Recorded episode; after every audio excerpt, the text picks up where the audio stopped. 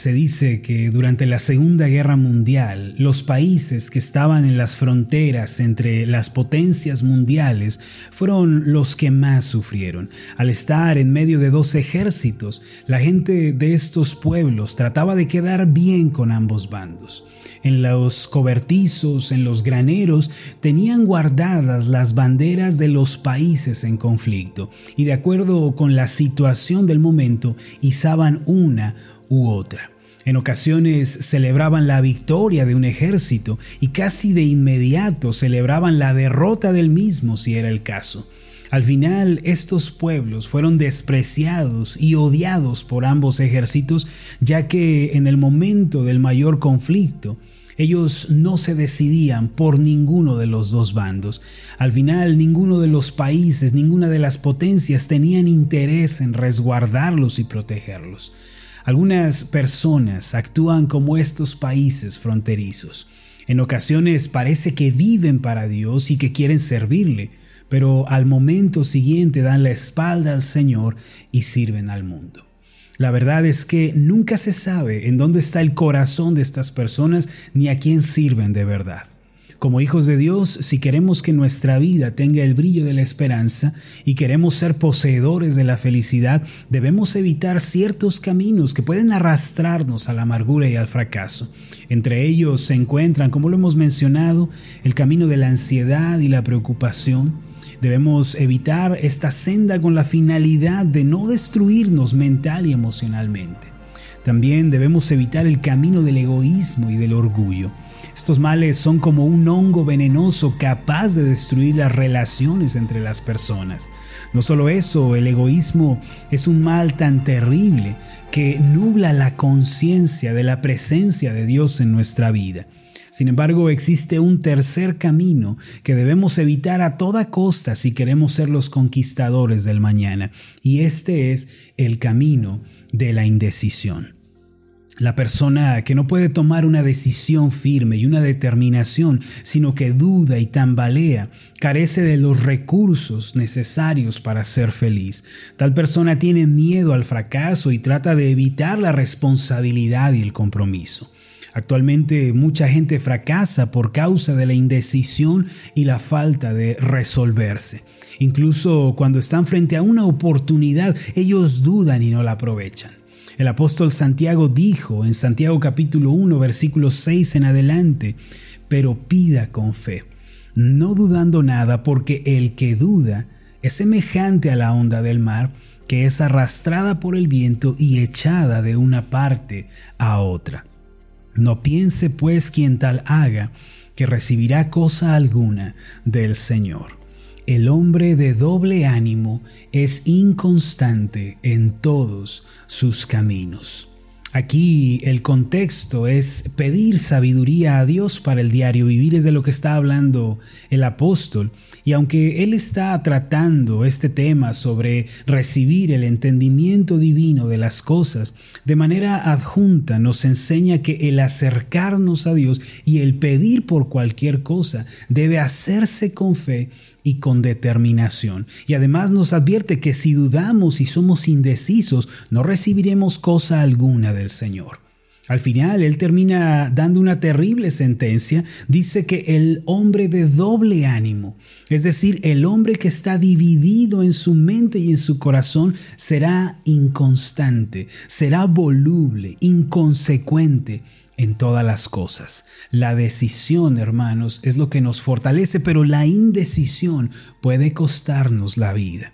Si vivimos con duda en nuestros corazones, con inseguridad, al final seremos inestables e inconstantes en todo lo demás. Todavía no conozco a una persona indecisa que haya alcanzado el éxito. La gente indecisa piensa demasiado, duda entre esto, aquello y nunca toma decisiones. Siempre está calculando, siempre pensando, esto va a salir mal, esto no va a funcionar, eh, no es el tiempo, no lo haré todavía y al final nada sucede y solo les queda la duda del qué hubiera pasado si. Postrados en su lecho de muerte, se dan cuenta de que realmente no han logrado nada importante. Ahora, con esto no quiero decir que esté mal pensar y calcular si podemos llevar a cabo una tarea o un proyecto. Desde luego, eso es algo muy importante. A lo que me quiero referir es que no vivamos atrapados en el calcular y medirlo todo para al final nunca tomar una decisión. Alguien dijo que hay tres clases de personas en el mundo. Número uno, aquellas que dicen quiero hacerlo. Número dos, las que dicen no quiero hacerlo. Y número tres, las que dicen no puedo hacerlo. Las primeras triunfan en todo.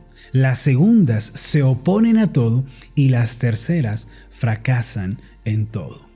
Mis amados, para que este año podamos tener éxito, para que podamos vivir vidas que traigan gloria al nombre de Dios, debemos ser personas de decisión. Debemos actuar decididamente y debemos avanzar con resolución. Al principio de nuestra iglesia nos propusimos madrugar todos los días para buscar al Señor en oración. El horario de la oración madrugada es a las 5 a.m. Algunas personas pensaron que solo se trataba de algo innovador, de algo fresco, pero que eventualmente lo abandonaríamos eh, después de un mes o dos. Sin embargo, yo tengo una gran convicción en cuanto a madrugar para buscar a Dios. La palabra de Dios me persuadió de ello.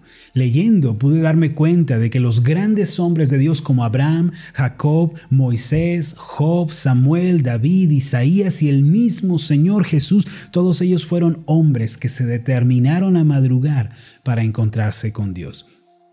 Por ejemplo, el rey David dijo en el Salmo 63, versículo 1, Dios, Dios mío eres tú, de madrugada te buscaré.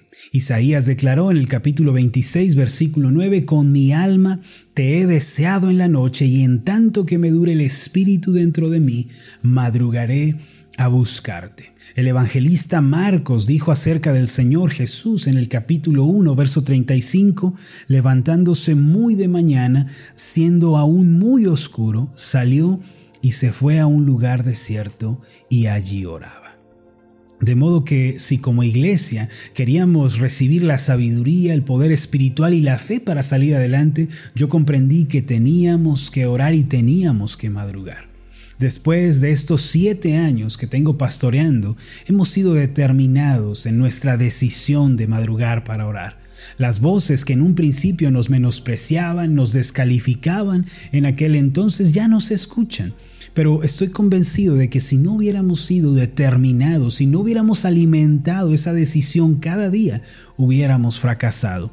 Mis amados, para prosperar y para tener éxito se necesita decisión. Aquel que quiera pararse triunfante en la cima primero tiene que ser determinado.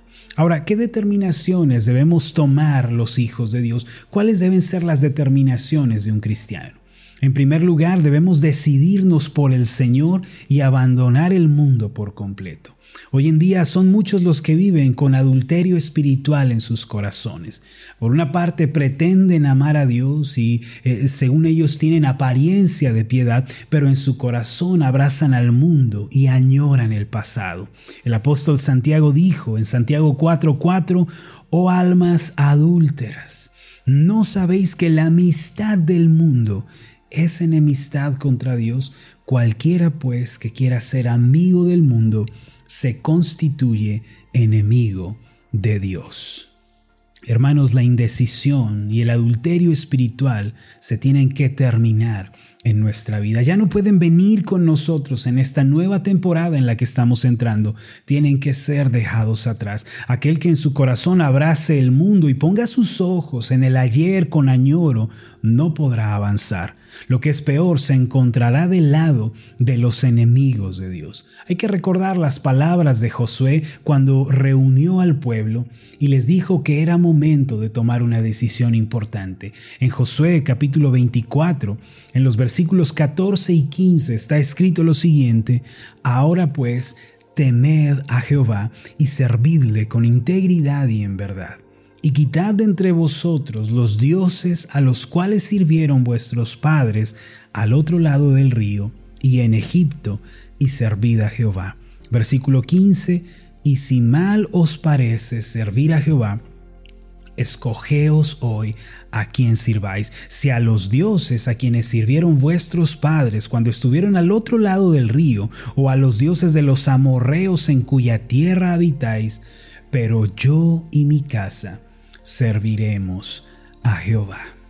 Esta es la decisión que los hijos de Dios deben abrazar en su corazón, pero yo y mi casa, pero yo y mi familia, pero yo y mi corazón serviremos al Señor. Hermanos, debemos ser firmes en nuestra decisión o Cristo o el mundo, pero ambos no pueden coexistir en nuestro corazón.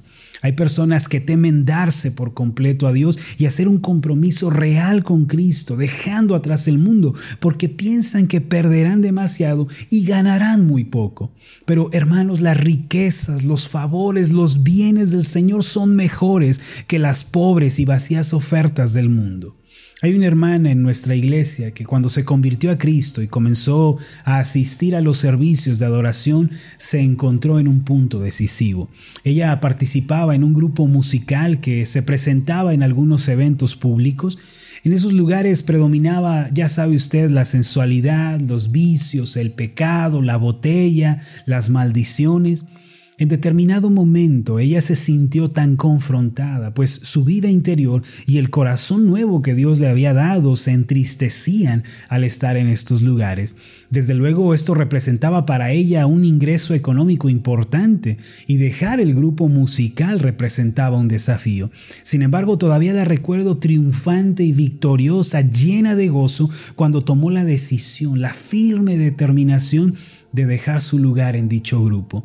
Ella se resolvió a honrar a Dios y a glorificar a Dios aún en cosas como esta. Desde el punto de vista humano, ella perdió una gran oportunidad y un buen lugar en la sociedad, pero desde el punto de vista divino, ella ganó y acumuló grandes tesoros espirituales. Cabe mencionar que a partir de entonces ella comenzó a crecer espiritualmente de una forma asombrosa. Dios la prosperó por completo y actualmente dirige una célula de adoración en casa. No solo eso, ella le pidió a Dios un marido y el Señor le concedió al hombre de sus sueños. Amados, debemos decidirnos por el Señor, debemos dejar atrás el mundo y avanzar con esa fe y con esa determinación. Lee Iacocca dijo, aún la decisión correcta se convierte en una decisión incorrecta cuando se toma demasiado tarde.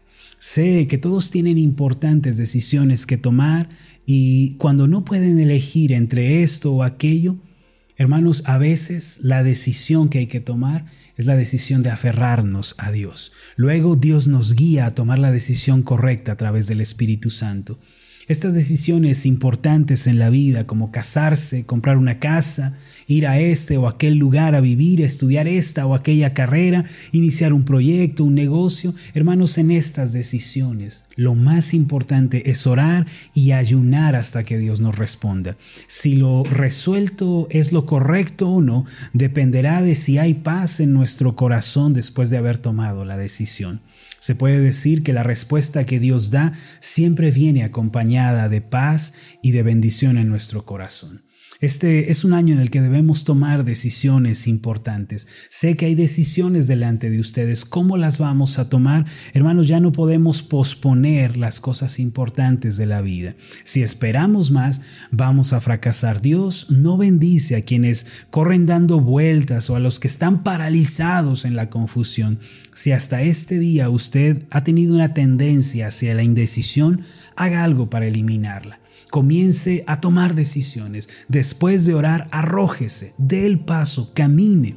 No podrá tener una vida exitosa este año a menos de que se libre de esta inclinación hacia la indecisión. Hoy es el día para que decidamos y actuemos determinadamente.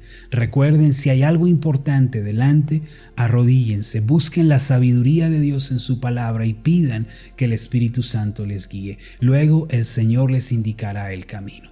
Permítanme hacer una oración por ustedes. Amado Padre Celestial, gracias porque en tu palabra nos invitas a ser personas decididas. Señor, a ti no te agrada que vivamos a la mitad entre el mundo o Cristo. A ti no te agrada, Señor, que tengamos los ojos del corazón puestos en el ayer con añoro y que tengamos las manos queriendo servirte. Ayúdanos a ser personas de decisión que se resuelven a caminar por fe. No queremos quedarnos trémulos, ahí paralizados sin tomar decisiones. Ayúdanos, Señor, a salir y a actuar. También hay decisiones, Señor, en nuestra vida cotidiana que hemos de tomar. Danos la sabiduría por el Espíritu Santo. Danos la paz, Señor. Inclina nuestros corazones. Sabemos, Señor, que tú eres el que nos dirige porque nos has dado el Espíritu Santo. Te damos las gracias, Padre, porque abrirás camino donde no lo hay. Tu mano señalará el rumbo y nosotros podemos avanzar confiados. En el nombre de Jesús. Amén y amén.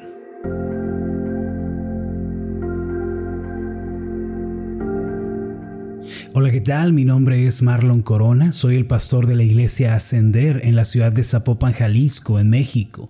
Le agradezco mucho por haberme seguido con esta meditación. Mi oración siempre es que usted sea prosperado en todas las cosas y goce de una buena salud, así como prospera en su alma. Lo invito a que ore por las meditaciones Ascender y le pregunte a Dios cómo puede usted ser de bendición para este ministerio. Las meditaciones Ascender son impulsadas y apoyadas por nuestros oyentes. Reciba un fuerte abrazo de mi parte. Que Dios le bendiga. Hasta la próxima.